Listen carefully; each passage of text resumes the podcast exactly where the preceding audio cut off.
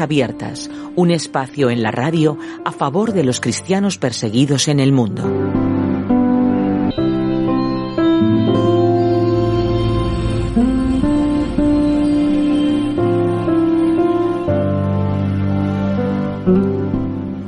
Dos trabajadores de Puertas Abiertas visitaron uno de los peores lugares bombardeados en Siria, la ciudad de Homs. Hoy viajamos hasta barrios completos que son inhabitables, pero donde reside un hombre de 37 años que está difundiendo luz y esperanza en medio de la oscuridad. Hoy conocemos la historia de Atanasius, portador de esperanza, y cómo su comunidad cristiana se convirtió en un centro de esperanza. Acompáñanos en los próximos minutos. Esto es Puertas Abiertas.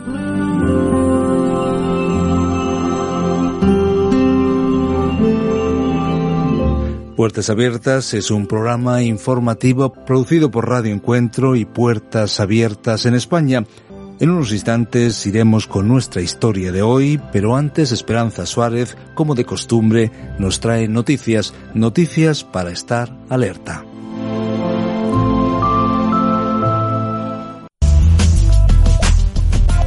El pasado lunes, el pastor Andrew Brunson, que lleva arrestado en Turquía desde octubre de 2016, fue presentado ante la Fiscalía en Izmir para hacer frente a los cargos de terrorismo y espionaje que se le imputan.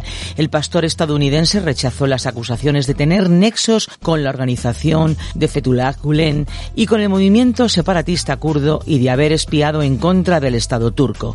De ser condenado, el pastor Brunson podía ser sentenciado a 35 años de cárcel. Durante su declaración, el pastor declaró que es un siervo de Dios y que su razón para ir a Turquía era predicar a Jesucristo y hacer discípulos. Enfatizó que ama a Turquía y que ha estado orando por el país durante 25 años y que no ha hecho nada incorrecto. Entre los presentes en la audiencia se encontraba el embajador estadounidense para la libertad religiosa internacional, Sam Brownback, quien declaró a los periodistas que la relación entre Estados Unidos y Turquía va a tener problemas para avanzar mientras Andrew Brunson siga encarcelado. Oremos para que el Señor fortalezca al pastor Brunson y a su familia, que le dé sabiduría al abogado de defensa y que la Fiscalía turca desestime las falsas acusaciones en contra de él. Asimismo, oremos para que los responsables de su encarcelamiento se arrepientan de sus acciones.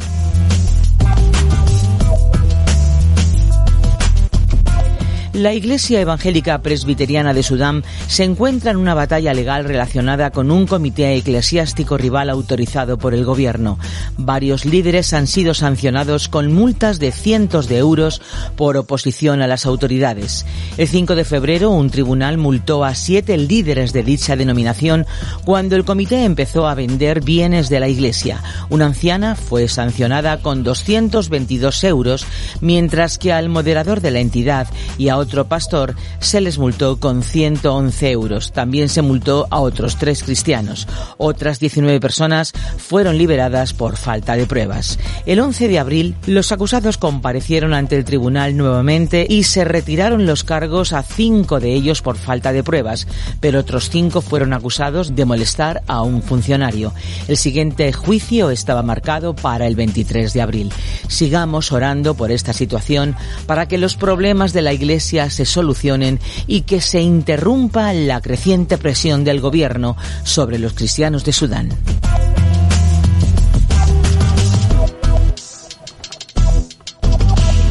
Un grupo de 20 cristianos iraníes fueron detenidos en Irán el pasado 2 de marzo en una redada de las fuerzas de seguridad en un taller cerca de Karaj. Uno de ellos sigue encarcelado sin cargos formales.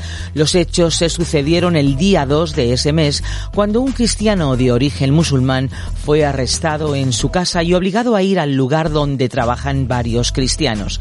Allí las fuerzas de seguridad detuvieron al grupo liberando a casi todos tras el interrogatorio sin embargo, uno de los arrestados, Azid Majizadeh, fue golpeado y llevado a la cárcel. Tras permanecer incomunicado con su familia, se supo que estaba en la prisión de Erbil, en Teherán. Hasta la fecha no se han presentado cargos formales en su contra. Oremos para que el Señor sostenga a Zip y que sea liberado pronto. Oremos también por su familia y por los otros cristianos que fueron arrestados y liberados después para que sean cuidadosos, pero sin temor. Oremos además para que las autoridades iraníes se abstengan de atacar a cristianos y otras minorías religiosas violando sus derechos humanos.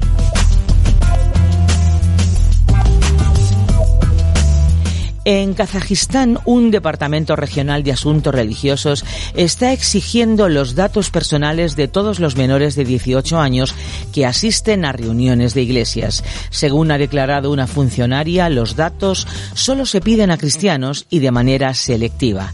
Los líderes cristianos se arriesgan a acciones judiciales si los menores de 18 años asisten a los cultos contra los deseos de al menos uno de sus padres o tutores. Se han llevado a juicio incluso casos en los que ninguno de los padres ha puesto objeciones para que sus hijos acudiesen a la iglesia. Oremos por las iglesias en Kazajistán, ya que el gobierno las controla y vigila más que nunca. Oremos por los líderes y congregaciones que están siendo vigilados y controlados y no tienen la libertad de formar una iglesia. Oremos también por los jóvenes, para que conozcan y afirmen su fe sobre Cristo. Y finalmente oremos por las iglesias clandestinas y su protección.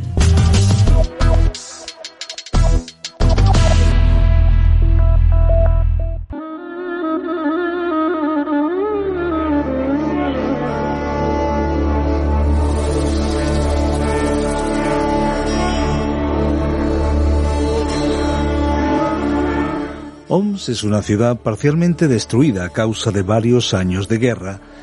La ciudad siria se dividió al principio de la guerra. Varias partes de la ciudad fueron bombardeadas mes tras mes.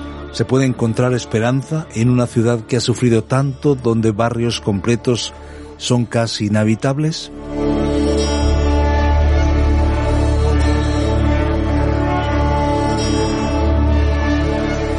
Hoy viajamos junto a dos trabajadores de puertas abiertas hasta el hogar de Atanasios. Es un lugar oscuro, pero el tentador olor de la comida llena las escaleras del edificio en el que vive. Todos los demás apartamentos están cubiertos de oscuridad, ventanas sin cristales, puertas algunas rotas que no se han abierto durante mucho tiempo. Su casa es una de las pocas en este vecindario aún habitado y está iluminando en esta noche oscura por la que pasa Siria. De repente Atanasios abre las puertas de su casa, da la bienvenida y la luz ilumina aún más, como sucede a través de la labor que este líder cristiano realiza en esta zona de Siria.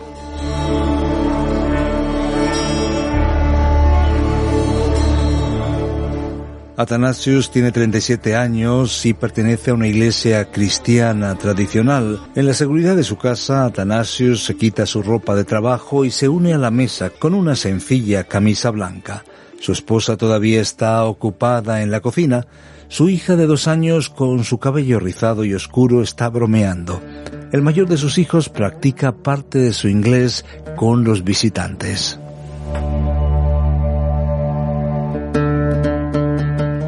Visitar Homs es una experiencia surrealista. La guerra cambió drásticamente esta ciudad que una vez fue el hogar de más de un millón de personas. Grandes áreas han sido destruidas por morteros y bombas. Barrios completos ahora están desolados.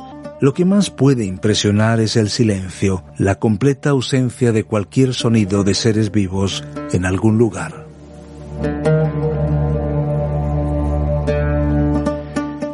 Es ahí donde Atanasius empieza a contar su historia. Nos quedamos, es lo que dice. Una declaración simple que involucra tanto sufrimiento, desesperación como coraje y sobre todo fe y amor por su país. Solo nos marchamos tres días, esos días en los que nadie podía quedarse aquí. La situación era terrible. Hemos visto barriles en las calles colocados aquí contra los francotiradores, ventanas rotas, agujeros negros que son apartamentos quemados, carreteras bloqueadas con montones de arena y escombros y casi ningún signo de vida humana.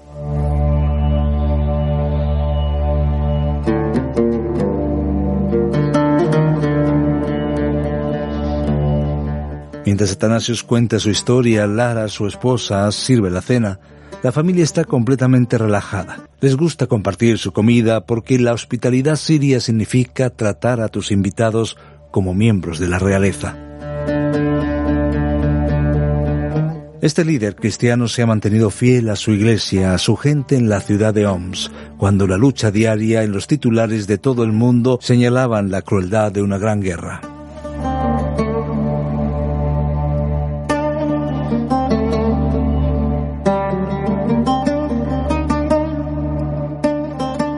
Atanasios recuerda cómo otros líderes cristianos también fallecieron, pagaron el precio de ser cristianos, fueron asesinados justo antes de que la ciudad fuera tomada nuevamente por el ejército sirio. En su propia iglesia, siete miembros fueron asesinados durante la guerra y cuatro fueron secuestrados. La hija de uno de los hombres secuestrados cuenta cómo Atanasios fue el primero en visitarles cuando su padre fue secuestrado hace cuatro años. La situación, dice ella, era terrible en ese momento. Los francotiradores estaban por todas partes. Atanasios literalmente tuvo que correr para salvar su vida al visitarnos, pero aún así vino. Nunca lo olvidaremos.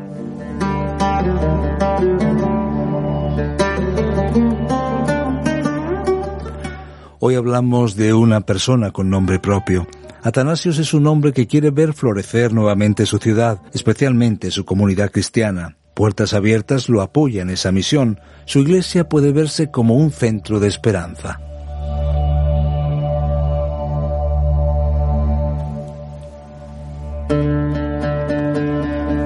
Su historia, como la de otros muchos, nos muestra lo duro que es trabajar para que la ciudad vuelva a estar viva, para que la gente tenga un futuro allí. En la visita de los colaboradores de Puertas Abiertas se acercan a una fábrica de esponjas para colchones y muebles y a una fábrica de costura vinculada con la iglesia. Estas iniciativas vinculadas con la Iglesia dan una opción práctica para las personas que necesitan ayuda, ya que se emplean allí a más de 30 personas. Esto muestra cómo la Iglesia trae esperanza a la comunidad de una manera muy práctica. Otro ejemplo se ve en el suministro de alimentos que proporcionan a las familias y las actividades que la Iglesia organiza para la comunidad. Nosotros comenzamos estas iniciativas, dice Atanasios, y luego vemos que los demás también quieren invertir. Ahora recibimos fondos de entidades internacionales porque han visto el éxito de nuestras inversiones en proyectos que generan ingresos y también quieren invertir. Estoy muy agradecido, dice Atanasius, de que Puertas Abiertas quisiera ayudarnos desde un principio.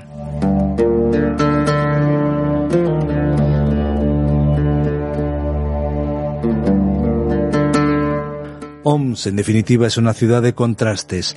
Hay lugares que parecen intactos por la guerra y otros que han sido completamente destruidos. Muchos de los habitantes aún no han regresado a la ciudad, pero hoy también vemos señales de esperanza. Gracias a Dios por hombres como Atanasios, que se quedan y hacen realidad los sueños, sus sueños y las realidades de los demás. Ver toda esta destrucción entristece, sobre todo al pensar en las vidas que se han perdido, pero el encuentro con Atanasios abre la esperanza y la colaboración desde Puertas Abiertas también contribuye para que muchos vean la luz en esta región.